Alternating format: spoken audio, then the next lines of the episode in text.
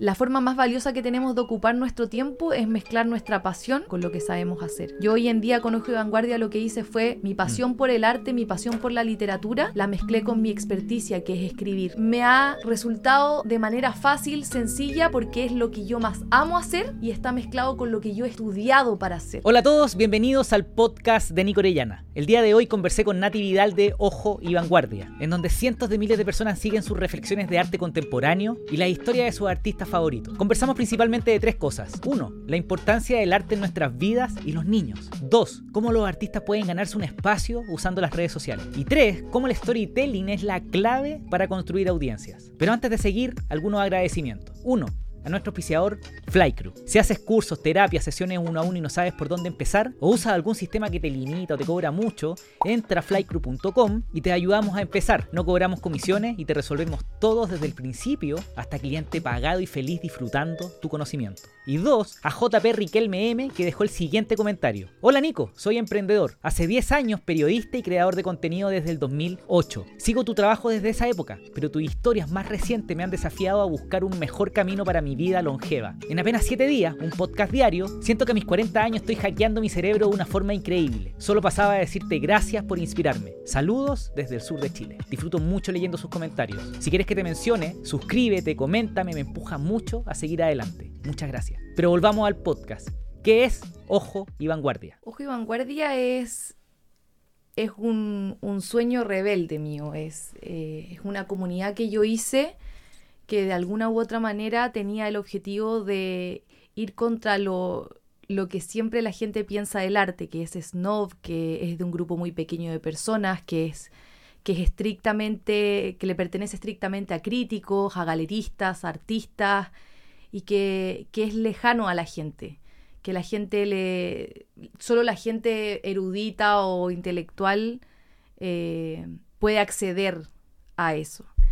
Y yo desde, desde muy chiquitita, eh, y en realidad se me intensificó en la, en la universidad, me enfrentaba al arte y me pasaban cosas. La primera vez que me pasó algo con, con, el arte fue frente a una obra del Bosco, que se llama El Jardín de las Delicias, está en el Museo del Prado en Madrid. Cuando yo vi esa obra, me, me puse de frente, me detuve y no tenía mucho conocimiento del arte y me cayeron lágrimas de los ojos. Y yo no entendí por qué. Yo simplemente me quedé ahí, detenía, mirando el cuadro, miraba para todos lados, es un tríptico, son tres partes. Mm. Y, y si, si, yo tuviese que volver a ese momento, ni siquiera podría explicarte lo que me pasó. Sencillamente mis emociones corrieron. Y me quedé dos minutos. Y después me fui. Y seguí recorriendo y nada cambió. Pero nunca voy a olvidar ese momento. Y en ese momento yo dije, el arte no solo... El arte puede provocarte cosas. Mm. El arte puede hacerte reflexionar, puede hacerte pensar y puede hacerte detener a observar el momento que estás viviendo. Cuando tú te enfrentas a una situación con el arte en el que te cambió el punto de vista y te diste cuenta que hay cosas que no estás mirando, tu actitud frente a la vida es distinta. Salí del, del, museo y no era, era la misma chica después de la universidad, con los mismos problemas, quería carretear, pero por alguna razón empecé a mirar las hojas que estaban más verdes y empecé a considerar que el sol pegaba más tibiecito. Y cuando eso me ocurrió, creé la comunidad de Ojo y Vanguardia.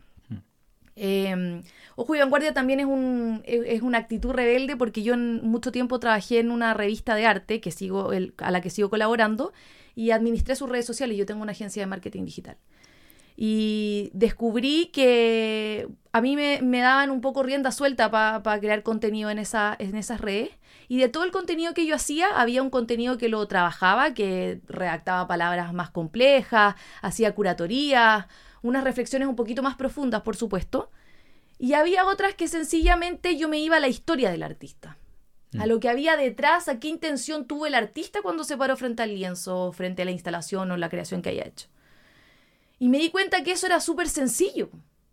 No era nada rimbombante, él no estaba pensando, no sé, en la inmortalidad del cangrejo ni en ningún concepto súper inalcanzable, sino que eran cosas súper cercanas. Las emociones que te surgen en el día a día, el sufrimiento, la pena, el amor, un hecho histórico o algo que sea autobiográfico de su historia. Y empecé a contar eso. pero espera, espera, espera. Como, como decía Luca Ideas que me molesta, que dice, para, para, para, para, para. Vámonos para atrás un poquito. Eh, ¿Qué es el arte? Hay muchas formas de definir el arte. Las artes son, son varias, pero yo te diría que el arte es una, es una forma activa de contemplación del mundo. ¿Y, ¿Y por qué te digo esto? Porque un artista puede ponerte de frente una obra que pretende hacerte reflexionar, pero no termina esa obra de arte sin el espectador. Hmm. El espectador culmina la obra. El espectador puede interpretar cosas que el artista jamás vio o que no tenía intención de provocarte. El arte es un estado activo de contemplación de la vida. Es ir más allá, es mirar dos veces y detenerte para preguntarte cosas. Y los artistas me, reclamarán por esto si quieren, pero yo lo veo así, porque una persona que está disponible a ser vulnerable, a pararse frente al, al, lienzo y a presentar una idea de manera distinta para provocarte cosas, es ese espíritu, esa, esa sensibilidad la que te hace artista. Hoy día arte puede ser una película, puede ser una pintura, una instalación, hay mm. performance, el arte es efímero, hay, hay instalaciones artísticas que duran cinco minutos y solamente viven porque alguien les tomó fotografía o porque viven en el recuerdo de una persona.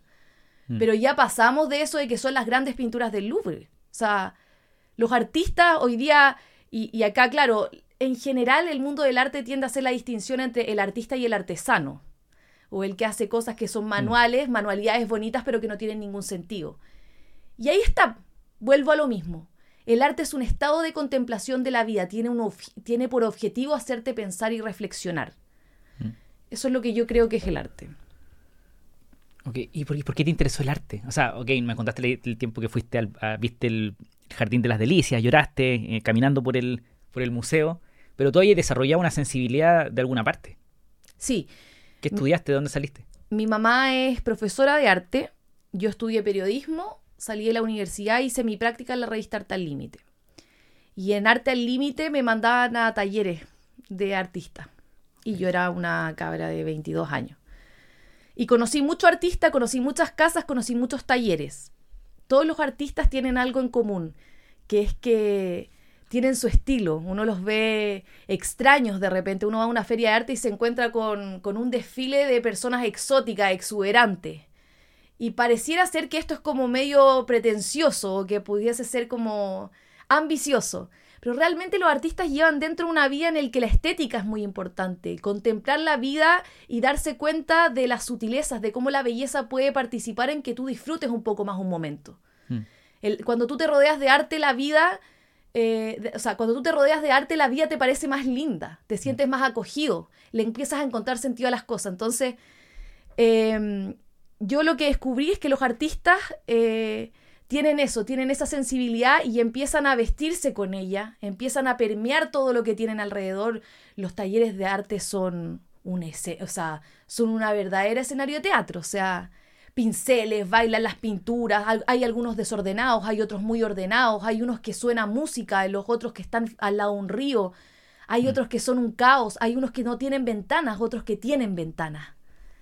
Cada artista se vincula consigo mismo de cierta manera, pero lo que yo vi ahí es que el arte puede presentarse, como te digo, en, eh, se presenta ante ti y tú lo, cuando tú lo tomas, la vida te parece distinta.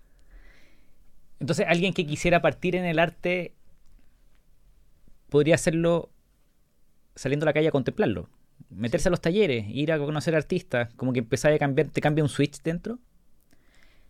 El arte es prácticamente una actitud. Tú puedes salir a la calle, detenerte, pararte, mirar a tu alrededor y basta con que te quedes cinco minutos para que te empiecen a, surgir ideas. Mm. En el momento en que surge una idea, tú empiezas a cuestionar esa idea. Y cuando intentas responderte a esa idea, empiezas a descubrir. Y mm. cuando descubres, entiendes que la rutina ya no es algo que es cotidiano y que es usual, sino que hay milagros en cada una de nuestras rutinas. Y si te animas a ponerlo frente a un lienzo o a presentarlo a la gente de manera distinta, se hizo magia, hay arte. Aquí hay dos partes, que es tu contemplación y la creación, por decirlo de alguna manera. Sí. Entonces déjame hablar de la contemplación, porque tú desarrollaste una, una habilidad para contemplarla que muy poca gente logra, logra llevarlo a ese... Cuando yo veo un cuadro negro con una línea blanca, yo la veo y digo, ¿qué, qué, qué, es esto? Y voy a ver el precio, 150 mil dólares. ¿Te volviste loco? Pero tú cuando miráis un, una obra, veis cosas que la gente no ve. Eh, y muchas veces eres capaz también, porque te he visto tu trabajo con, por ejemplo, con, con la Nora Hunda. Que la Nora hace unas, unas, unas tú nos puedes contar de la obra de, Nora, pero hace una obra de plasticina muy bonita que ella plasma, ella hace, ella fabrica, ella construye, pero tú eres capaz de, de leerla, de hacerle la curatoría, de explicarla. ¿Por qué crees tú que tenía esa habilidad? Y otros no, porque ni los artistas la tienen. Por eso te llaman. Del arte es un gusto adquirido. Yo hice, hice un reel de esto. La gente en general entra a los museos porque tiene, es un destino turístico o porque los llevan obligados. Y caminan por la mitad del pasillo y les pasa lo mismo que a ti. Caminan por la mitad del pasillo, miran hacia el lado, ven cuadros grandes, gente, ningún brillo, no lo entienden y siguen caminando por la mitad del pasillo. Pero hay momentos en los que a ciertas personas, en ciertas condiciones, y pueden ser cosas del destino, una obra en específico, basta una obra que tú mires para que te desvíes. Te pares frente a la obra, la mires y sencillamente dejes que te ocurran cosas. Ese día, una sola obra, te vas a ir, no va a cambiar nada, pero cuando te vayas, vas a sentir que las cosas fue distinta. Y la siguiente vez que vayas a un museo, probablemente no vas a ir por la mitad del pasillo, te vas a, te vas a desviar, vas a empezar a ir por los costados, vas a empezar a detenerte, te vas a demorar más tiempo en recorrer el museo. Y lo que me ocurrió a mí no es distinto a lo que le puede ocurrir a cualquier persona. Yo no tenía, yo no tenía idea de arte. No, ni siquiera sabía quién era Velázquez. No sabía quién era, bueno, por supuesto sabía quién era Da Vinci, pero no sabía quién era, no sé, Yayoi Kusama. Mm. Lo que me ocurrió a mí es que hubo dos momentos específicos en los que yo me conecté con el arte y descubrí que ahí había algo que, que era especial. Y después de eso empecé a ponerle más atención. Y ponerle más atención es sencillamente darle un poco más de tiempo. La gente no lo hace porque no lo ve, no le llama. Tiene mm. que haber un gatillo. Pero en el momento en que se despierte ese gatillo, contemplar y, y de alguna u otra manera dar significado fluye solo, porque son, son, son sentimientos, son... Hay una parte descriptiva, hay una parte de la historia del artista que te la ponen al ladito, es un cuadradito que ah. te dicen qué es lo que significa la obra y quién es el artista. Que una natividad le escribió. Es, exactamente, sí. Y, y luego tú terminas de interpretarla. Lo que a mí me ocurrió es que, claro, yo fui a, a los talleres de los artistas. Me metí ahí, les pregunté cosas, lo miré, olí, toqué. Tuve toda una experiencia mm, con todos mis sentidos súper abiertos y, y, de alguna u otra manera lo que hice fue cambiar mi estado nomás. Vine y dije, uy, ok, eh, aquí hay algo, es decir, tengo que detenerme cada vez que me pare frente a esto. Y las ideas empezaron a surgir solas. Ya, pues, entonces la contemplación para poder, porque contemplar, que yo veo algo impresionante, por ejemplo, me acuerdo en México, en México yo vi una obra de Jeff Koons, 70 millones de dólares. Por supuesto la voy a mirar porque era como era un, era un pajarón, un, conejito de metro 20. Más chico que yo, yo soy chico, pero este era más chico. No, de metro, o 90 centímetros. 70 millones de dólares. Por supuesto me quedo mirándolo porque dije, ¿dónde salieron 70 millones de dólares? Y no lo miraba, lo miraba, lo miraba. Yo lo puedo mirar. La contemplación, claro, te enfrentáis al jardín de la delicia y que hay impactado porque es gigante, ¿no es cierto? O la Mona Lisa, porque todo el mundo la, ve y, es muy famosa. Entonces tú pasáis por la Mona Lisa y decís, ¿qué diablo es esto? Ok, esa impresión que genera el arte la entiendo, pero la otra es, es describirlo. Entonces tú me decís, es simplemente observarlo, quizás sacar al reportero que tenía adentro. Entonces el periodismo te sirvió. Sí, sí, por supuesto. O sea, yo escribo desde siempre. Y estudié periodismo, escribo canciones, no es que haya salido, claro, yo soy una persona sensible. Entonces, eh, escribo poesía, leo literatura latinoamericana de los 80, soy fanática de Borges, de Cortázar, por supuesto tengo, mm. tengo eso desarrollado. Eh, pero el arte no era un tópico al que yo me hubiese enfrentado nunca. Entonces, efectivamente, mm. lo que yo tengo es, eh, escribo, y escribo bien, o sea, a eso me dedico, yo me dedico a contar historias y a escribir. Y junto con esta pasión que se despertó en mí, digamos, que, es algo también súper íntimo y personal, a mí se me despertó con el Jardín de las Delicias, ahora ya mencionaste a Kunz, pero a, a cualquiera se le puede gatillar con cualquier cosa. Y eso lo que hizo fue una combinación mm. perfecta entre mi talento, digamos, que es mi experticia, escribir, y una pasión desenfrenada que solamente viene de, que se me estruja la guata cuando me enfrento a una obra, eso es súper personal, pero le doy tiempo a la obra para que me provoque cosas. Mm. Mezclar esos dos mundos hizo algo súper lindo, que es Juy Vanguardia.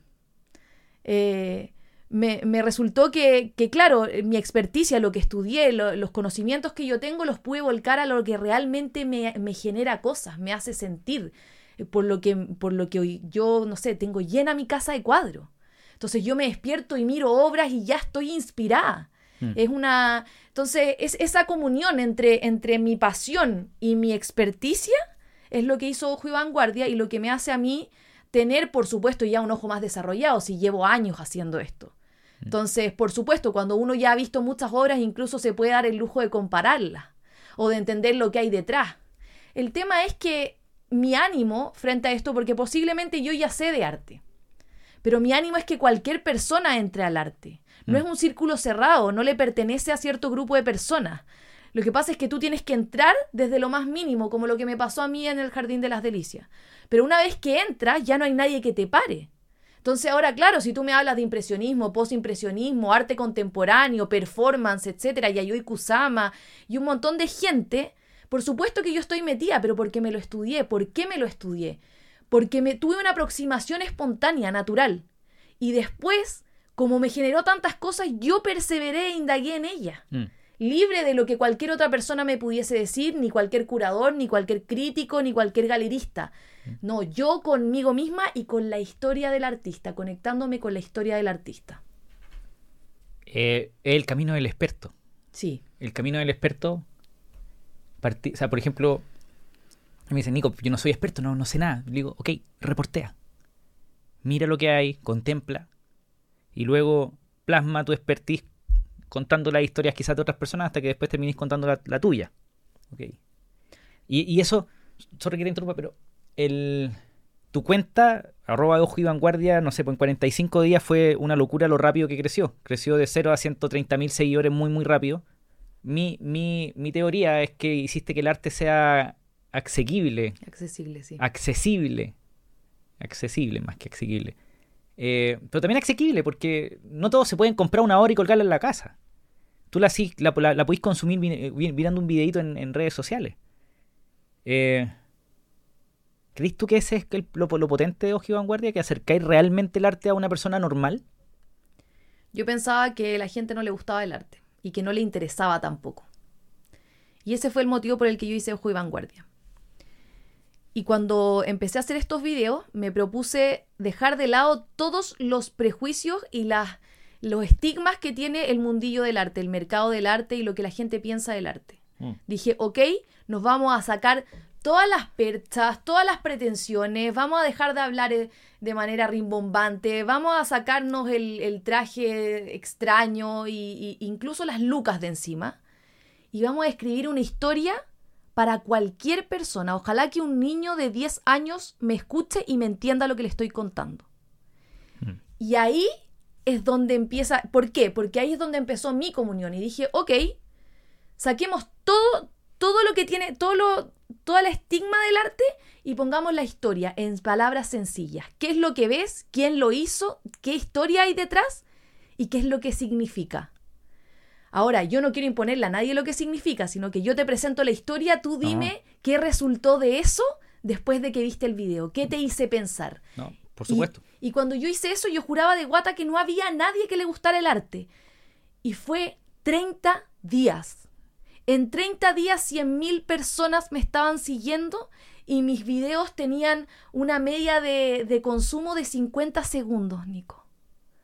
mis videos duran 90 segundos, la media de, mi, de mis videos más virales son 50 segundos. La gente se quedó un minuto escuchándome y mirando el video. Mm. Y yo pensaba que a la gente no le gusta el arte y que no lo entendía.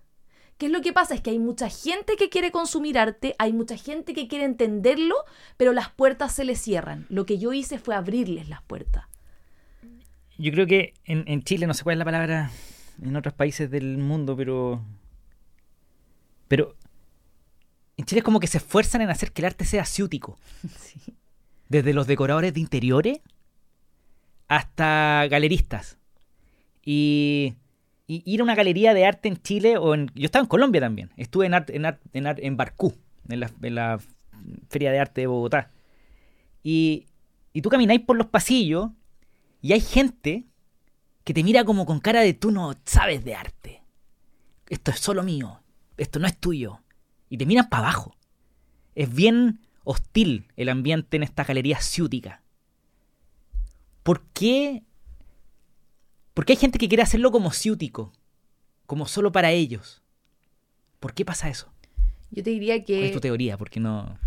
yo te diría que es una tradición que poco a poco se está tendiendo a erradicarse. Pero es, es una ambición de pertenecer a una élite intelectual, probablemente acaudalada, que tiene recursos, y, y ponerse en un pedestal o, o plantear una situación asimétrica en la que nosotros sabemos Mm. y todos ustedes no, nosotros somos capaces de contemplar realmente, de acceder a un estado de contemplación y acceder a grandes conceptos, a la episteme, a lo cognoscitivo, que ustedes no. Y solo los que saben pueden tener derecho a conversar conmigo. Eso estuvo muy arraigado durante muchísimo tiempo. Antes estaba la academia, antes te dejaban entrar a un salón o no, eh, estaban los mecenas. Mm. Siempre ha sido así, la historia Mm. del arte siempre ha sido súper eh, exclusiva.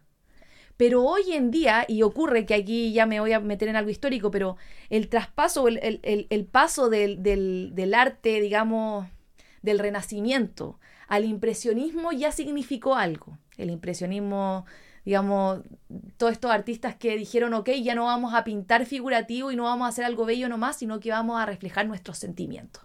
¿Ok? Vamos a, vamos a hacer trazos gruesos, no nos va a importar que nos quede perfecto, no, lo que nosotros queremos es transmitir intensidad, etc. Cuando eso ocurrió, perdón, cuando eso ocurrió, en, en la academia los echaron a todos para afuera.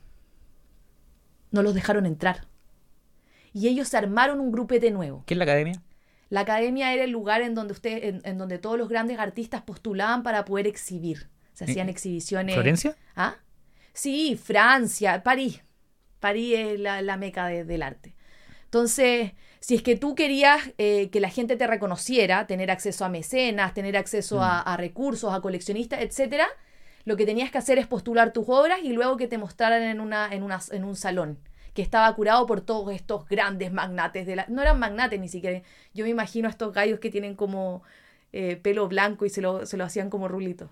Entonces lo que tú me decías, me decías es que no, no es un problema que, que suceda hoy. No. Ha sucedido toda la vida. Y estamos incluso, yo te diría, vamos, vamos en el sentido contrario. Lo que pasó en el impresionismo, vinieron y, y se pusieron y dijeron, ok, no, nosotros planteamos esto. Y tuvieron, eh, tuvieron, hicieron, dieron un paso.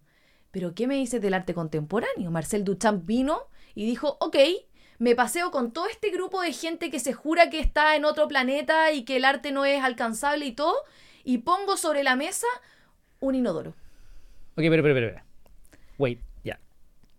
Recordaba a los, a los Medici, ¿no es cierto? Sí, los Medici, sí. que son estos mecenas, independiente de, de la línea artística o de la etapa artística, o, o- Sí, sí. porque la persona que nos puede estar escuchando no... Pero los Medici eran estos mecenas, que gente que, que, que, que financiaba a los artistas para que desarrollaran arte, para que ellos colgaran cosas en sus palacios quizás. Pero recuerdo que los Medici como que no bajaban al pueblo, vivían como, en, como flotando en estos puentes arriba de la ciudad de Florencia.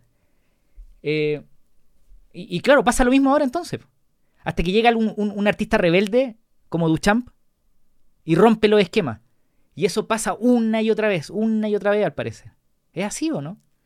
O sea, al, al- al artista no le queda otra que ser rebelde si quiere sobresalir de lo establecido. No, todo lo contrario. Los artistas rebeldes posible, o sea, tienen muy pocas posibilidades de triunfar, pero esas pocas que tienen se van a hacer muy famosos, porque todos los que estamos abajo queremos acceder al arte. No, pero pasa, en- pasa en muchas disciplinas. Sí, El emprendedor también. le pasa lo mismo. El emprendedor. Hay muchos emprendedores que les va súper bien, hacen sus vidas, viven de, de su, de, su, de su empresa, trabajando en industrias aburridas, industrias tradicionales, donde no hacen mucho ruido, pero ganan bien.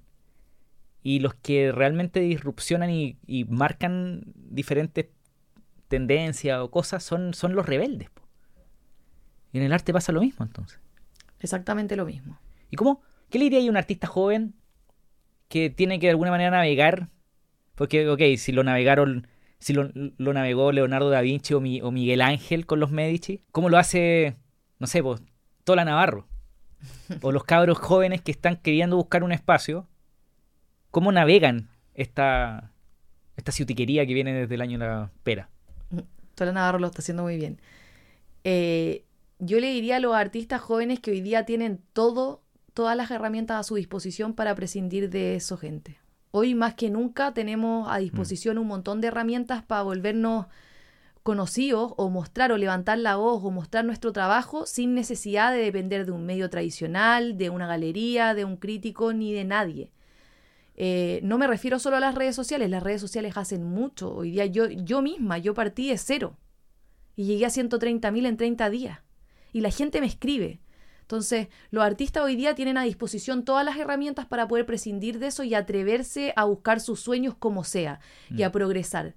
El que, el que se mantiene en ese espíritu y que busca alternativas, porque no solo con las redes sociales, uno puede mostrar por las redes sociales y, y compartir lo que hace, pero hoy día hay portales en los que tú pagas y te ponen eh, su- tus obras en, en otras partes para que toda la gente lo pueda ver.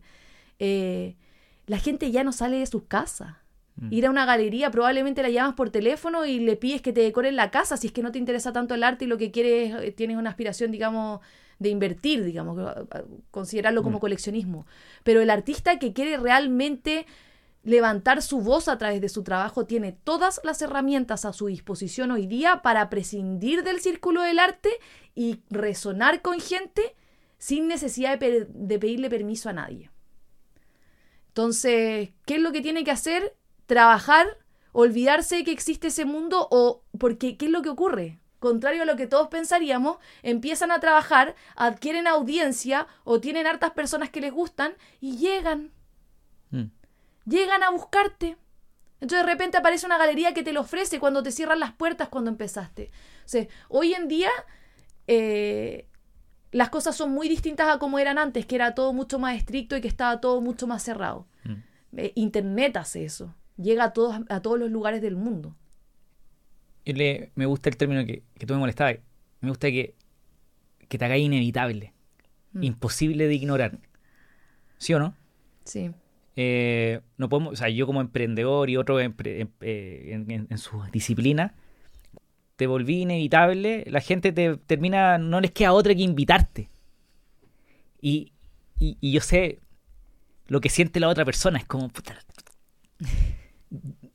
odio a este tipo, odio a esta tipa, pero tengo que invitarlo igual porque ya no lo puedo no invitar. ¿Cachai? Ojalá que uno se ponga en esa posición, ¿no es cierto? Ahora, ¿tú has estudiado el caso de Caus? No, lo conozco, pero no, no sé su caso. O te pongo un... Si nos podéis contar algún ejemplo de algún artista que mezclando rebeldía haya logrado convertirse en inevitable y que lo inviten. ¿Tenía algún caso, algo, algún, algo que recordé? En realidad, es que la historia está lleno de inevitables. Marcel Duchamp no lo aceptaban en ninguna parte. Hasta hoy en día la gente, o sea, hay un montón de gente, Villarán lo, lo odia, dice eso no es arte. Basquiat era negro, nació en un, en un, en un suburbio, ¿Y qué hizo para salir de ahí? se puso a vender postales en la calle. Ok, cuéntame más, cuéntame más. Se, Basquiat lo que hizo fue, ok, pintaba, tenía lleno de escritura y de todo en, en todas partes. No, le fue mal en el colegio, una, un- una infancia terrible, pero le gustaba pintar y no tenía nada de plata. A los 17, 16 años se fue de su casa. Lo único que tenía es que su mamá cuando chica lo llevó a ver el Guernica y lo suscribió al museo del, del, del barrio en el que vivía. Y eso era lo que tenía de arte. Entonces él dibujaba, dibujaba, dibujaba y se fue de la casa y vivió en la calle, en Manhattan. Vivió en hogares y vivió después en las piezas de amigos. Y lo que hacía era salir a la calle y hacía unas postales del tamaño de tu hojita. Y les pintaba cosas y escribía cosas. ¿De qué hablaba él? Era un mensaje de resistencia. Ser negro en, una, en, en Nueva York. Mm. Y resulta que vendiendo esta a un dólar, la- la- las postales, se encontró con Warhol un día. Y entró, lo vio un- dentro de un café y él entró y le dijo, toma. Y Warhol le compró la postal. Se hicieron amigos. Y bueno, ya sabemos lo que ocurrió con Jean-Michel Basquiat. Se, se hizo absolutamente famoso. Estuvo con Kit Haring, con Madonna, con Warhol. Eh, partió en las calles haciendo street art también. Estuvo con Samo, hizo graffiti. Lo andaba buscando la policía. Es una, ¿y, y qué pasó después? Que se volteó tanto, se le dio vuelta tanto la tortilla, que finalmente hay quienes dicen que fue Basquiat el que inspiró muchas de, la, de, las, eh, de las colecciones de, mm, de Warhol. Sí, claro. Entonces, y está lleno de esa historia. Ahora, son, por supuesto, de todos los miles que tratan de hacer eso, pero yo te diría que son pocas, pero yo te diría que Basquiat la tenía más difícil que cualquiera que, que- que pudiese estar hoy día. Ok. Basquiat, sí, que estamos hablando de. Pero déjame darte un ejemplo de ahora, que, que también es, eh, hoy en día los NFT y también el arte digital es muy mal mirado. ¿Qué es lo que ocurre? Estamos en, una, en un trayecto, ¿verdad? Mm. Todo lo nuevo siempre es mal mirado y se mira en menos. Eh. Refik Anadol es un, no- ni siquiera sé si lo estoy diciendo bien, es un chico que hace mm, eh, arte digital. Y es tan bueno en lo que hace que ya la, el- la colección del MoMA compró del- de Nueva York le compró uno de sus instalaciones, que es, un- es un- una obra gigante digital que está prendida todo el tiempo y que genera ciertos movimientos de, de arenas de colores. Refik Anadol llegó a hacer la, la- el- la superficie exterior del, del nuevo. Ay, del nuevo estadio que está en Las Vegas, donde tocó Sphere de YouTube. Y está en esa pelea en este mismo minuto, eso está ocurriendo. Él tiene NFTs, él está haciendo arte digital, él hace todo esto de un estudio en el que saca un montón de información que viene de nosotros mismos y la refleja en una obra. Y la gente dice, no, esto es muy fácil de hacer, porque Miguel Ángel se demoró cuatro meses en hacer una obra, etcétera. No se demoraba tanto, pero igual. Pero él está haciendo algo inédito, algo que nunca nadie hizo. Y tiene, una, y tiene una presentación potente. Tú se sientes frente a eso y dices, uy, el mundo se me viene encima. Esto es una forma muy distinta de ver el arte y la vida como, a la como estábamos acostumbrados a hacerlo. Y le está yendo bien. Tiene charlas TED y todo. Cuéntame la historia de Tola Navarro. Lo que sé es que quiero, quiero ir. Yo soy. de- Nos está escuchando alguien de Concepción. Y escucha Basquiat, escucha este gallo de Sphere. Y todavía está muy lejos. Tola Navarro. ¿Quién es Tola Navarro? ¿Y qué está haciendo él que lo hace diferente a otros artistas? El Tola mm, El es artista chileno. eh, y yo lo conocí por Arte al Límite. Él hace. mm, Él trabaja con aerosol, pintura. Y lo que hace es obras tridimensionales que no son tridimensionales.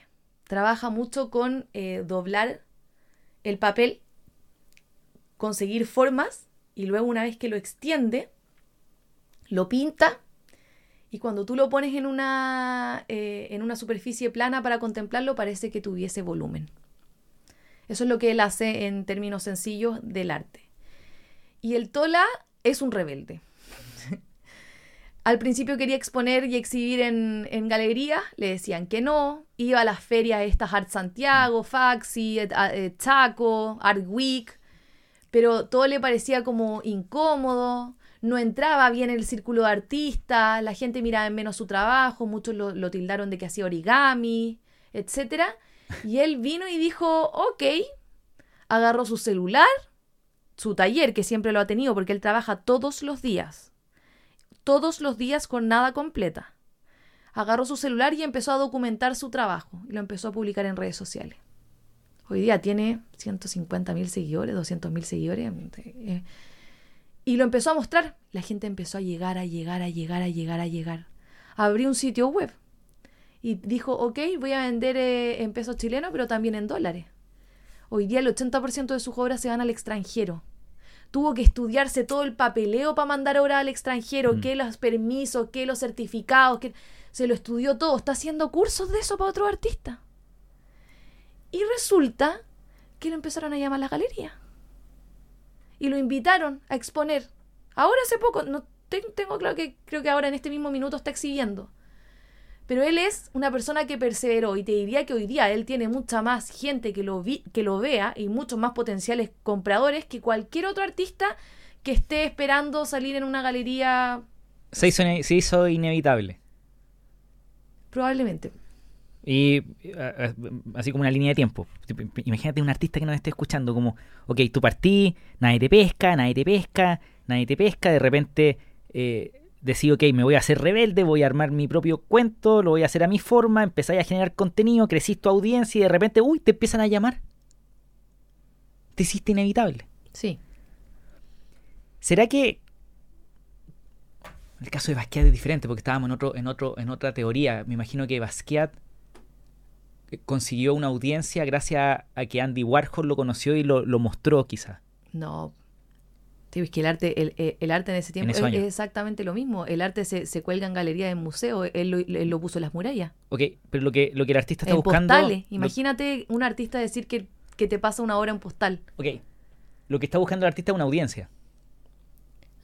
Eh, La verdad, el Porque si artista nadie la contempla, ¿cómo se consume Sí, si es sí, la por audiencia supuesto. la que la termina? Sí, que la audiencia tiene connotación de como de, de escuchar, pero sí, está buscando espectadores. No, audiencia, estoy hablando de ojos, mirando, Sí. escuchando, gente sintiendo, contemplando. Sí, Entonces, hoy día las redes sociales te dan una posibilidad que antes no existía. por supuesto que sí. ¿Qué tan potente es esa oportunidad? Gigante.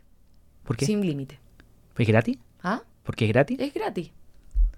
Es gratis. ¿No tienes que pedirle permiso el- a nadie? No, tampoco. Y, y lo mejor de todo es que todo el mundo está ahí. Es Están locura. todos. Ya, oye, o sea, está, están, los, están los que saben mucho, están los que no saben nada, está, está todo el mundo en, en redes sociales. o sea, un- es una tremenda oportunidad para los artistas hoy día. Sí. Ok. Déjame, quiero, quiero hablar un poco de cómo el artista o cómo un creador puede aprovechar estas audiencias que están ahí disponibles de manera gratuita sin pedirle permiso a nadie. Pero me acordé que Tola, algo que hizo fue, que es lo que más me gusta a mí, que empezó a generar arte, ¿cómo le llama? Los Tola, Los, los Tolarts. los Tolarts. Eh, oye, un abrazo para el Tola, que ojalá que nos escuche. Eh, los Tolarts, que de alguna manera empezó a hacer trabajo con los niños. Y no quiero ir al detalle de lo que hace Tola con los niños. Vayan a ver eh, la cuenta de Tola Navarro en Instagram o en TikTok. Pero quiero... Yo tengo una hija. ¿Por qué el arte es bueno para los niños? El arte es capaz de despertar un montón de sensibilidades, pero principalmente tiene tres factores que son fundamentales. Despierta la creatividad. Si el niño se ve y empieza a crear con sus manos, eh, empieza a hacer, se mancha, se da cuenta de las texturas, es una experiencia que estimula todos sus sentidos. Eso cuando él lo hace. Mm. Pero además, lo segundo es que de alguna u otra manera se vincula con nuestra historia de manera familiar y amable. Eso es lo segundo. Tu- la memoria cultural, la forma en que interpreta nuestra historia, la hace a través de las historias de las obras, de lo que reflejan. Y cuando uno le cuenta a un niño desde chico que Vincent Van Gogh fue un pintor inentendido en su tiempo, que pintó para hacer, para, para, para hacer sentir a la gente la intensidad de la vida, luego ese niño, cuando desde chicos tienen, están fomentando su memoria, están fomentando, es el momento en el que más absorben conocimientos, ese niño va a pensar que Vincent Van Gogh es su amigo y para toda la vida Vincent Van Gogh va a ser su amigo. Es en el momento en que nosotros les podemos inculcar cosas. Y lo otro es que es estimulante para las emociones. Los niños Mm. cuando se vinculan con el arte, ya sea haciéndolo o contemplándolo, y uno presente activamente con ellos y les pregunta qué es lo que te hace sentir, cómo se ve el color rojo, ¿Qué te hace sentir el color rojo? Ellos te dicen espontáneamente las primeras palabras que se les vienen a la cabeza. Y vas vinculando eso y lo puedes usar incluso para desarrollar su sensibilidad, sus emociones, reforzar su carácter y, plantearles un estado de contemplación de la vida que finalmente después te lo van a agradecer porque es, es una vida mucho más en calma, digamos, es una vida mucho más eh, contemplativa, una vida que, que, les saluda y que les acoge y que los envuelve de cierta manera en emociones especiales. Entonces, eso es. Desarrolla su pensamiento creativo. La creatividad, por supuesto. No es pensamiento creativo. La creatividad se hace con las manos. Uno los hace pintar y ellos experimentan con sus sentidos qué es lo que es el arte. Lo huelen, lo tocan, lo maniobran. Mm. Pero adicionalmente, si uno les muestra obras de arte, las obras de arte son mucho mejor que un libro de historia o que una foto normal, porque ellos, ellos sí tienen la sensibilidad abierta para ver rayas, ellos son súper honestos en decir lo que ven frente al cuadro. Entonces uno puede usar eso, primero, para enseñarles de la historia, segundo, para darles amigos más adelante y para que sigan conservando ese gusto por el arte, y tercero, para que puedan de alguna u otra manera desarrollar su sensibilidad y una actitud contemplativa a la vida.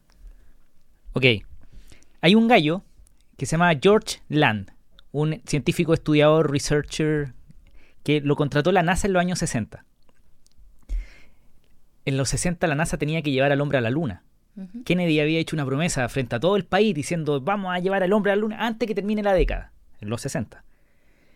Entonces la NASA tenía que contratar a muchísima gente muy rápidamente y tenía que contratar genios. Entonces le pidió a George Land que hiciera un estudio. Que, que, que creara una herramienta para poder medir qué tan genio o creativa eran las personas. Hizo la herramienta, hizo un estudio a más de 1.600 niños y descubrió que a los 5 años el 98% de los niños son genios, según la herramienta que él diseñó. No, no, voy a juzgar la herramienta, pero se usa hoy día todavía. A los 10 años solo el 30% son genios. De 98 a 30. A los 15 años, solo el 12% son genios.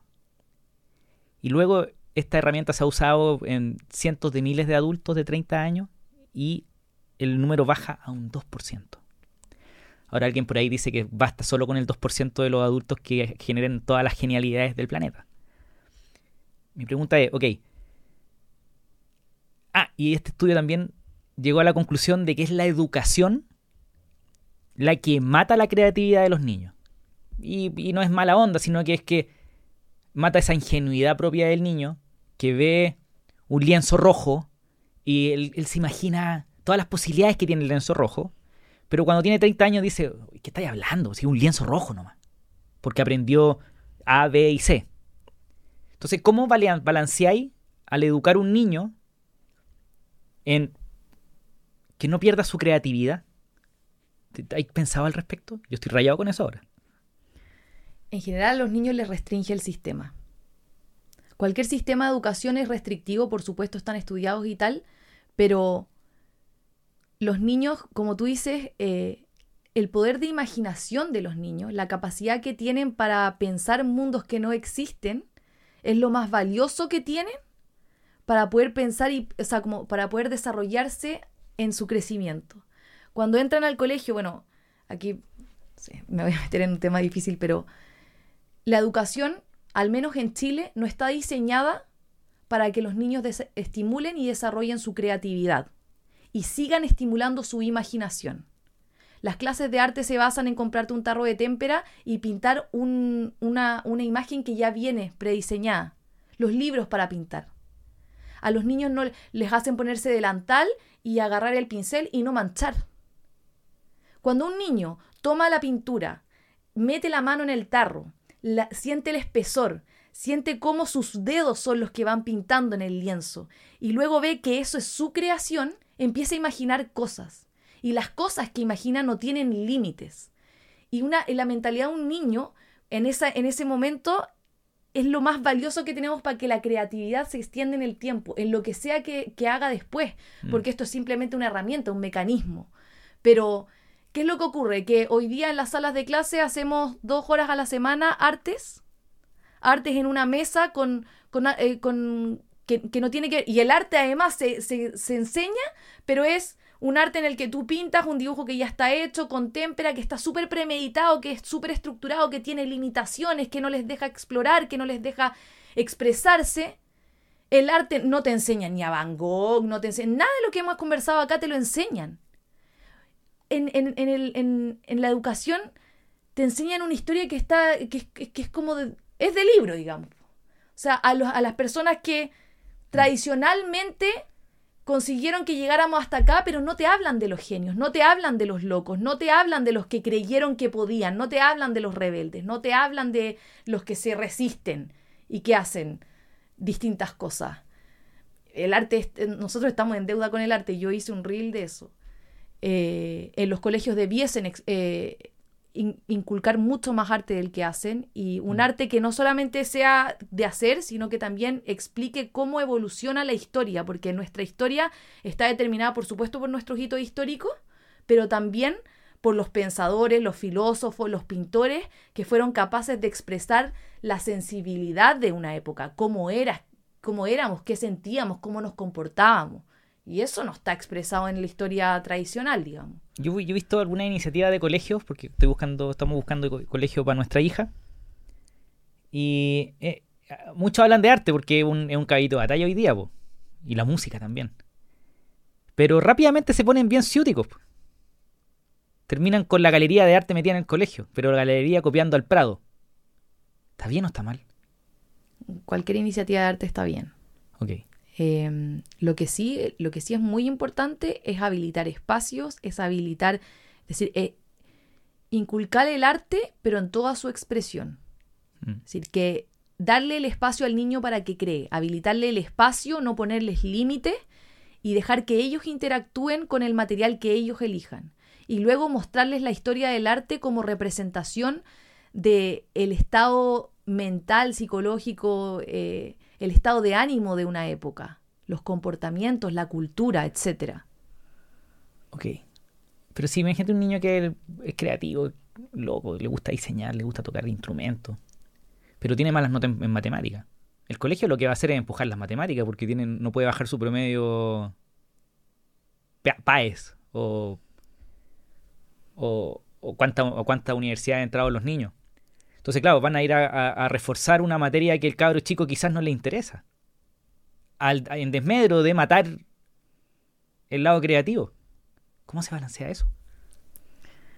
Sí, ahí estamos, eh, eh, es una complicación, estamos, estamos metidos en una sociedad y, en Chile ocurre mucho en que son pocas las carreras que, que, de alguna u otra manera te garantizan, en realidad ninguna te garantiza, pero te, te garantiza como una estabilidad económica y los papás tienen esa reticencia, es decir, tienden a, guiarte hacia una carrera que de alguna u otra manera te presente más oportunidades. Y de paso a eso, lo que hacen es matar probablemente a un genio o un artista o a un músico o a un diseñador o un arquitecto que tiene otras habilidades, que tiene otras mm. destrezas, otras pasiones, otros móviles que, que realmente no, eh, para, para, para, un adulto es muy difícil verlo porque ya recorrió el camino y dice, bueno, ¿quiénes son los que, triunfan? El problema es no ver que tu hijo puede, no, potenciar que él se resista, que él persevere, que él actúe, que él siga haciendo, que él persiga el sueño. Entonces, en vez de hacer eso, dicen como no, ándate por el camino fácil. Lo que hay que hacer es decirle al niño, ok, haz lo que tú quieras, ¿qué es lo que más te gusta? ¿No te gusta matemáticas? Perfecto. ¿Te gusta el arte? Ok. Pero anda en el arte, explora, anda más allá, persevera. Todos los días presente del arte. Ponle más, más instrumentos mm, sobre mm. la mesa, ponle más, más, más herramientas, más materiales. Ve cómo descubre. Incentívalo, persíguelo, pero persíguelo no para que haga lo que tú quieres, sino que persíguelo para que él cada vez más se desafía a sí mismo y consiga llegar a donde quiere y a donde sueña con lo que a él le gusta. Correcto. Eh, yo partí así, es, es experticia y la, experiencia se, adquiere solamente con la práctica y la pasión. Y la pasión hace que nosotros trabajemos todos los días y que no entendamos que estamos trabajando, sino mm. que es un gusto. Entonces, ¿qué pasa con los, con los ingenieros que querían ser artistas? Están totalmente frustrados. Y finalmente sí, tienen un sueldo fijo, pero tienen problemas psicológicos, eh, tienen que ir al... Eh, están, se amanecen tristes, se meten en problemas de alcohol, ¿quién, sabe? si ese es el problema, como que... y, entiendo la dificultad, entiendo la dificultad. el, el, colegio quiere, quiere... Te quiere hacer trotar. Y que te vaya bien en la vida, pues. Sí. Y, y, que te vaya bien en la vida significa hacer plata. Eh, bueno, en este podcast yo siempre hablo de que uno puede hacer plata haciendo cosas que a uno le gusta, con lo que conversamos de las redes sociales y todo. Solo para terminar una idea, y este es algo que escuché por ahí, pero es súper potente. Todos sabemos que el cerebro humano es tiene unas potencialidades gigantes, ¿no es cierto? Eso está claro, ¿no? no, o sea, un genio puede ser un mega genio y se, se, separa del resto de la gente en, en cientos, miles de, de veces.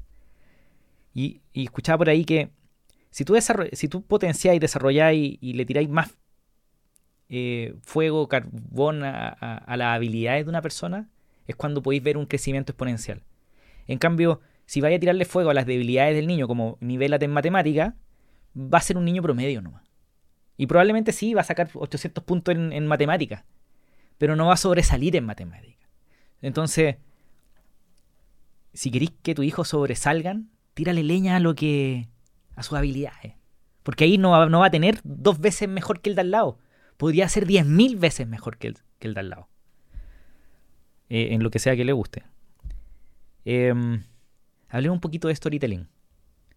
Que, ok, imagínate tenía un artista, un loco creativo que logró revelarse y está buscando su propio camino.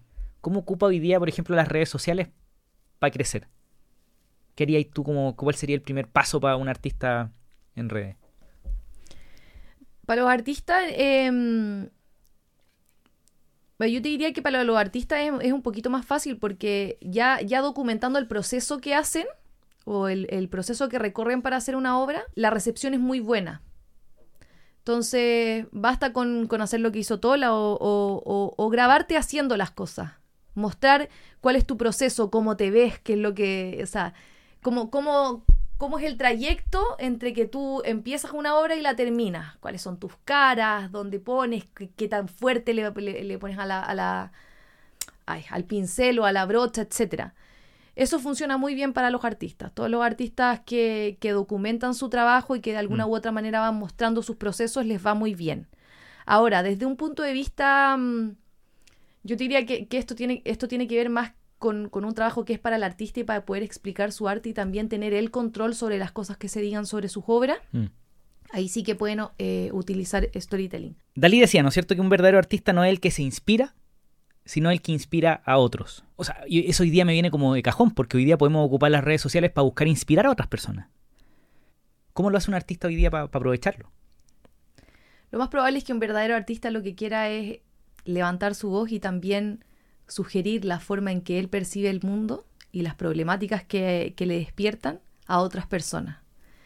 Y esto que dice Dalí es muy cierto y tiene que ver con, también tiene que ver con, parte de contar historias. Cuando uno pone un lienzo al servicio de otra persona y vuelca en él sus emociones, sus sentimientos, mm. lo que hace es presentar una, eh, presentar una imagen y ponerla al servicio de otro para que la termine y hacerlo pensar y reflexionar. Son muy malas las curatorías o son muy malas las descripciones en las que te dicen qué pensar. Lo que uno pone, lo, que uno tiende a, explicar, sobre todo en el arte, es, ok, esta es la historia del artista, en, esta, en este minuto de su vida, cuando hizo esta obra, estaba de esta manera, influía en este tipo de cosas, y esto surgió. Mm. Y lo que, lo que el espectador haga con la obra que ve y lo que él interprete, eso es lo valioso. Y no tiene por qué ser lo mismo que inspiró al artista. Y efectivamente, cuando uno hace un trabajo muy personal y se, enfrenta a un artista y le dice, hola, sí, y el artista te intenta decir lo que significa y lo que quiere que veas, esa obra probablemente no va a calar en nadie. El arte influye en las personas. Puede realmente llegar a cambiarte tu estado de, de tu estado de vida, etcétera, siempre y cuando tú seas partícipe activo de la contemplación y tengas una participación también en la explicación de la obra. Entonces, y para eso no te puedo presentar la obra y decirte lo que tienes que pensar, te tengo que presentar preguntas para que tú puedas resolverla. Te tengo que Mm. presentar una escena que tú puedas descifrar, en la que tú participes, en la que tus emociones estén involucradas.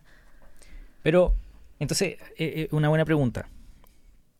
¿El arte entonces lo hacís para ti o lo hacís para la persona que lo está viendo? No, el arte, el arte parte siendo algo, un proceso muy personal, siempre, porque es una elección, es una pasión, es un despertar interno. Entonces, probablemente los primeros trabajos que hagas eh, van a salir de ti y van a tener simplemente tu, tu- tu firma, tu marca. Pero en la medida en que avanzas y que te empiezas a convertir en artista, porque no porque tú hiciste una primera obra eres artista, ¿verdad? Es decir, esto es una profesión, digamos. Mm. Igual que en, to- en, Sí. en todas las cosas, uno la, la experiencia, la práctica, el estudio, pues nos hace mejores artistas y nos va- vamos evolucionando. Entonces, probablemente de camino a encontrar, a con- a encontrarse consigo mismo, se dé cuenta que hay cosas en sus obras que él descubre que quiere compartir con el resto. Claro. Entonces, y, y ese, y, y esa necesidad de decir, ok, yo vi esto. Van Gogh le pasó eso. Van Gogh pintaba y todo el mundo le decía, esto no es una pintura, esto no es una pintura. Si la gente, ¿cómo no ve? O sea, lo que pasa es que yo puedo ver el mundo como la gente no puede verlo. Necesito mostrárselo cómo se ve de verdad porque la gente no lo puede ver. Mm. Y ahí es cuando, ok, Van Gogh empezó por sí mismo. Él se curaba a través del arte, él podía entenderse a través del arte, él podía depositar su- todas sus emociones y sensaciones dentro del arte, pero en un momento, llegado un momento, él se dio cuenta de que esto que él plasmaba, esta intensidad, esta emoción, esta capacidad del mundo de, de sorprenderte, de, de, de mostrarte su maravilla, tenía que compartirla porque la gente pasaba su vida como si nada, vivía en su rutina y no, no, no se detenía a ver las cosas y probablemente no era capaz de ver la intensidad. Entonces dijo, ok, yo quiero compartir eso y por eso le mostraba a la gente e intentaba que a través de sus cuadros ellos pudiesen ponerse en su lugar y ver las maravillas del mundo que no estaban viendo con los ojos que él podía verlas. Mm. Hay un libro que se llama El acto creativo, una manera de ser o de vivir. Eh, no sé cómo se traduce en español clar- claramente, pero de Rick Rubin, El acto creativo. Que se los mega recomiendo, no quiero profundizar en eso, pero él decía de una teoría de que las ideas están dando vueltas y los artistas como que tienen una antena que lograron desarrollar y son capaces de agarrar esa idea y plasmarla y presentársela al mundo. Es como el típico que esas ideas que tú no, no actuáis, pero de repente alguien la hace y tú dices, uy, yo tenía esa idea. Es porque la idea es cuando llega el momento de la idea, según Rick Rubin, la idea se va a, se va a materializar, la hagáis tú o la haga otra persona. Entonces el artista en, ese tra- en esa profesión lo que va haciendo es afinando la antena Por supuesto. para ir agarrando esta idea.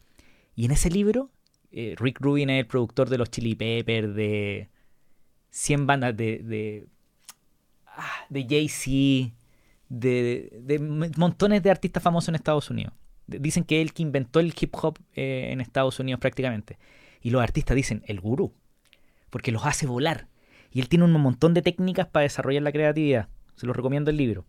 Ahora, para ir terminando,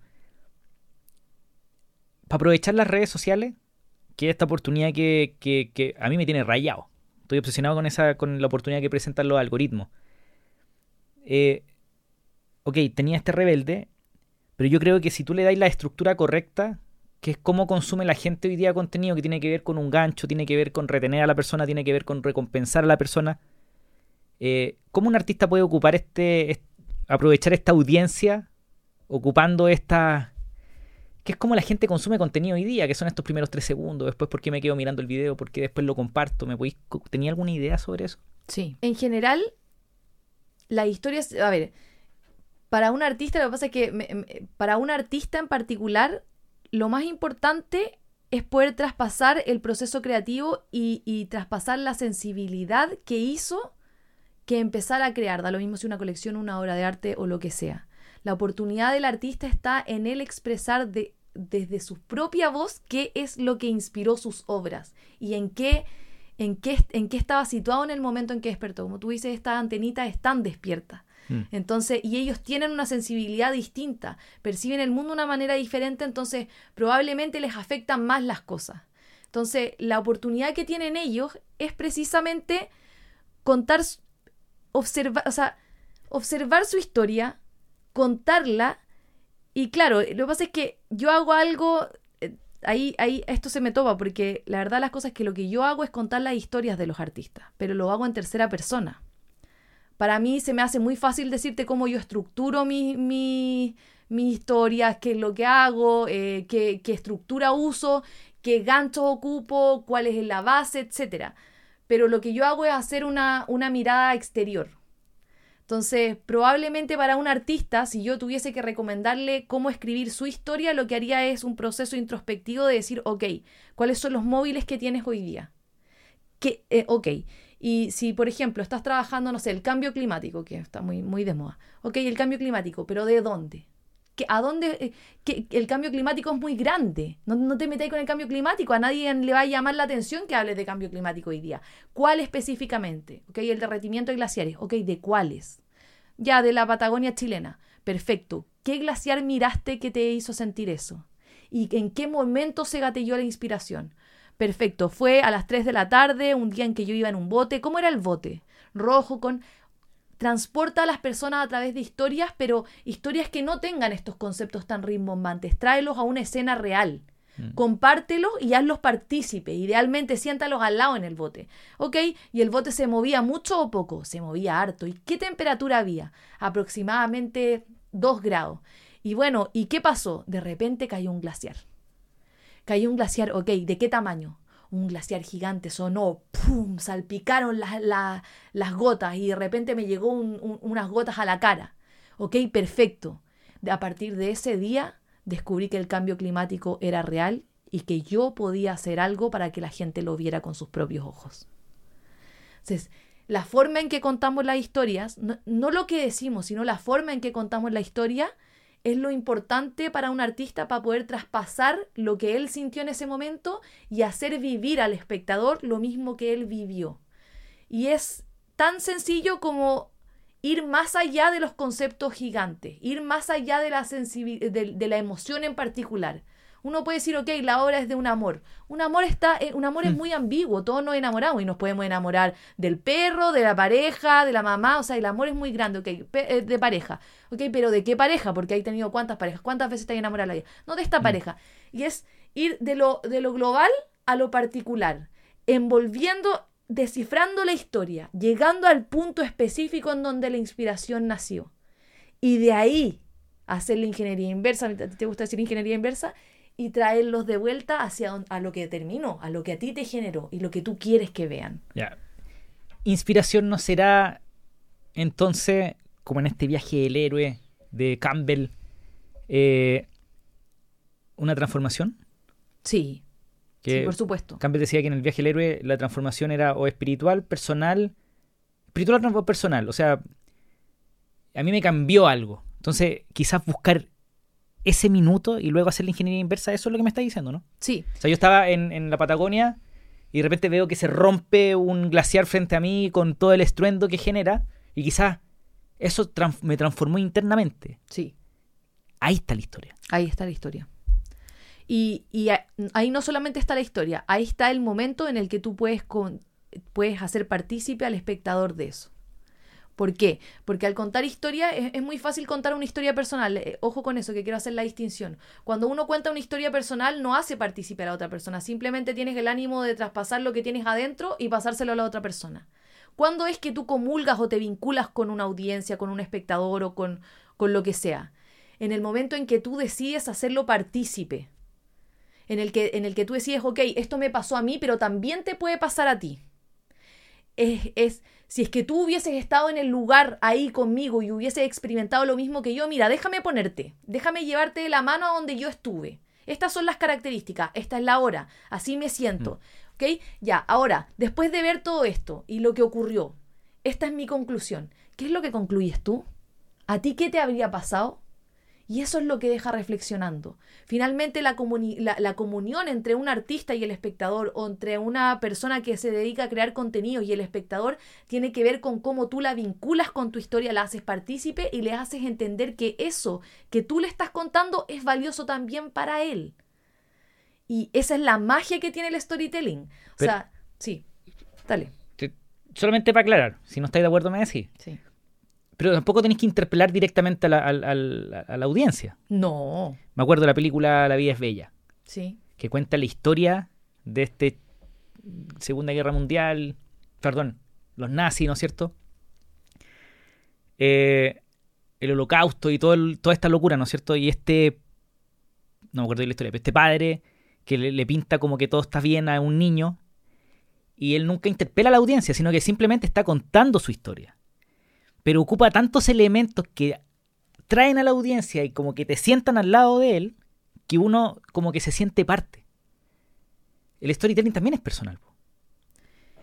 o sea, primero que todo, esto no es explícito.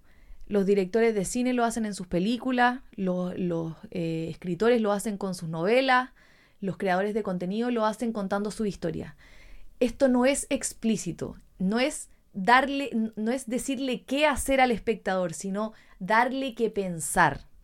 ¿Y cómo se hace eso? Yo no te tengo que decir, Nico, actúa, eh, Nico, tienes que situarte en esto. No, lo que yo tengo que hacer es darte los elementos para que tú empieces a participar de mi historia sin decirte que participe. Pero al momento en el que yo te sitúo conmigo y te doy un contexto específico y luego te digo cómo me siento, probablemente tú empieces a sentir lo mismo. Y dices, ok, ¿y qué haría? Porque nosotros tenemos, bueno, este, este es un tema más largo, pero, Mm. pero nosotros liberamos hormonas. Cuando uno libera la, la hormona de la oxitocina, que es la que te hace sentir, poder hacer, ponerte en los zapatos de otro, lo que hace es decir, ok, cuando yo te cuento una sensación mía que es de profundo dolor o de sufrimiento o una gran, de, un gran descubrimiento, tú te pones en mi zapato y dices, ¿qué haría yo en su lugar? ¿Cómo me sentiría yo? Uy, estoy siendo capaz de estar en su lugar, me siento en él y transito con él porque ¿qué haría yo en su lugar? Esto es, esto es interesante. Lo que a él le ocurrió es interesante. Lo hago partícipe, lo hago caminar conmigo sin decírselo. Lo hago a través de herramientas. La descripción, la enumeración, la forma en que dispongo la estructura de la, de la historia. Parto con, con- con un llamado, digamos, con, una, con un llamado de atención, con un gancho, le llaman hook, etcétera, Mm. en el que yo te planteo un misterio o algo que tú quieres, pero luego te empiezo a contextualizar de manera de que tú empieces a caminar conmigo, luego te presento el problema, cómo me siento, libero oxitocina y digo, uy, ok, tiene un problema, si yo tuviese este problema, ¿qué haría? Transito hacia él, genero la atención necesaria, pum, pum, pum, genero enumeración, pasó esto, más esto, más esto, más esto, llego al clímax y entonces me quedé ahí. Genero una pausa y hago el desenlace. ¿Te acordáis de, de la película Once, a Time- Once Upon a Time in Hollywood de Sí. Tarantino? Que está esta parte cuando el loco sala- saca a pasear al perro Sí, y empieza un, un como un sí. como un reloj hasta que llega el minuto de la piscina, que es pero una hemorragia de, de placer en todos los elementos, porque eh, ahí está el clímax de la película. Por po. Eh, eh, a ese le, el- le generáis tensión porque generáis una pausa. Ok. Cualquier persona que nos pueda estar escuchando dice, obvio, que en una película de dos horas y media, tres horas es fácil estructurarlo, pero ¿cómo lo hacía en un minuto? No, eh, lo que pasa es que uno no necesita, es, es- la- la- las películas son la, la parte extensa, pero una historia tiene que contar con ciertos elementos. En un minuto, ¿cómo? Bueno, to- toda historia tiene que primero, lo, lo más importante es no le tienes que decir a la gente lo que hacer, sino que tienes que darles preguntas. Y cómo estructurar una historia para que tenga buenos resultados en un minuto, creadores de contenido, lo que sea. Lo primero es hacer un gancho. En, genérale curiosidad, genérale cierta emoción que te acompañe contigo, ¿ok? Algo que él, él, él entiende que puede transitar contigo y que le interesa. Luego contextualícelo. No necesitas hacer una descripción gigante, por supuesto los directores lo hacen, pero con un par de elementos que, despierten los sentidos, ojalá que lo puedas oír, que lo puedas oler, que lo puedas mirar de cierta manera y lo pones contigo. Luego preséntale un problema, libera oxitocina, lo que hace es que se quiere poner en tu lugar y piensa qué es lo que haría él. Entonces, cuando ya tiene el problema consigo y tú vas y te, lo tienes caminando contigo, se avanzan. ¿Y qué es lo que ocurre? Que tú empiezas a generar tensión, enumeraciones. Dile, pasó esto, luego pasó esto, luego pasó esto, y llegó a esto y yo me sentí así. Y pausa. Dale espacio para digerir lo que le estás contando y para que entienda la dimensión del clímax. Y lo tiras. Mm. Luego de que le tiras todo el conflicto encima y cómo se, cómo se desentrama, terminas con tu conclusión, que puede ser no la misma de él, pero ya en ese momento ya le diste qué pensar y ya le diste preguntas que hacerse. Por lo Mm. tanto, él puede coincidir o no, pero va a estar conectado contigo, vinculado con tu historia. Maravilloso. eh, hay un libro que a mí me encanta, que lo repite, o siempre acá, pero lo voy a repetir de nuevo, que se llama Storyworthy, de Matthew Dix, que es brillante porque él de alguna manera, para el que quiera profundizar en cómo, cómo traer a la gente a tu historia así en un segundo, él lo hace maravilloso. De hecho, tiene videos en YouTube donde cuenta unas historias, pero brutales. ¿Cachai? Así que, Storyworthy de Matthew Dix. Eh, Nati, algo que no hayamos conversado que queráis contarle a la gente. Eh, sé que estáis haciendo algunos talleres gratuitos, que estáis haciendo eh, cursos. ¿Cómo, ¿Cómo puedo ocupar a la Nati para poder aprender más de lo que hemos conversado hoy día? Estoy feliz porque yo creo que lo más valioso y lo que yo pudiese transmitir hoy día a la gente es que la forma más valiosa que tenemos de ocupar nuestro tiempo es mezclar nuestra pasión con nuestra experticia o con lo que sabemos hacer. Yo hoy en día con Ojo y Vanguardia lo que hice fue mi pasión mm. por el arte, mi pasión por la literatura, la mezclé con mi experticia, que es escribir. Entonces, lo más lindo que yo podría dejar hoy día es que a mí contar historias me ha resultado de manera fácil, sencilla, porque es lo que yo más amo hacer y está mezclado con lo que yo he estudiado para hacer. Entonces, si cualquier persona que está mirando, ya sea aficionado del arte, galerista, o sea un creador de contenido, o sea un emprendedor, porque tu, tu audiencia es de, de emprendedores, lo más importante es hacer lo que nos apasiona, mezclarlo con nuestra experticia y contar historias para tratar de vincularnos con nuestra audiencia. Si estás armando una comunidad, las historias son todo lo que somos, las historias vienen en nuestro ADN, nosotros hablamos en historias, nos comunicamos en historias, somos un mar de redes de historias conectadas, por lo tanto, no te recomiendo hacer publicidad, no te recomiendo hacer definiciones, no te recomiendo papers, te recomiendo conectarte con la persona frente a frente, siendo vulnerable, presentándole un problema, haciéndola partícipe de su problema de tu problema y que transiten juntos por esta historia. Es la única forma que tenemos de vincularnos, levantar la voz y traspasar lo que realmente somos y encontrar a gente que se parezca a nosotros en el camino, que eso es lo más valioso. Yo le tengo un una sorpresa a la audiencia que nos esté escuchando. que es que recuerden todo el episodio que conversamos y cambien la palabra artista o arte por emprendedor, por atleta, por creador de contenido, por alguien que se quiere comer el mundo. Porque, por ejemplo, el Martín Vidaurre, que es un ciclista increíble, eh, cabro de 23 años, si no me equivoco, él es una máquina andando en bicicleta. Y salió cuarto en los Panamericanos ahora andando en bicicleta en una disciplina que él no escapó. Porque probablemente toda la vida a él le potenciaron el deporte tiene papá deportista, que, que una máquina también, familia deportista. En vez de haberle machacado las matemáticas, probablemente. Capaz que el cabro sea genio en matemáticas. No sé, Martín, si me estáis escuchando después, cuéntanos, pero si, si se dan cuenta, lo que conversamos hoy día aplica a todos. Así que esa era la sorpresa eh, inesperada. es que tengo idiota. Nati, muchas gracias por, por acompañarme hoy día. Gracias a ti.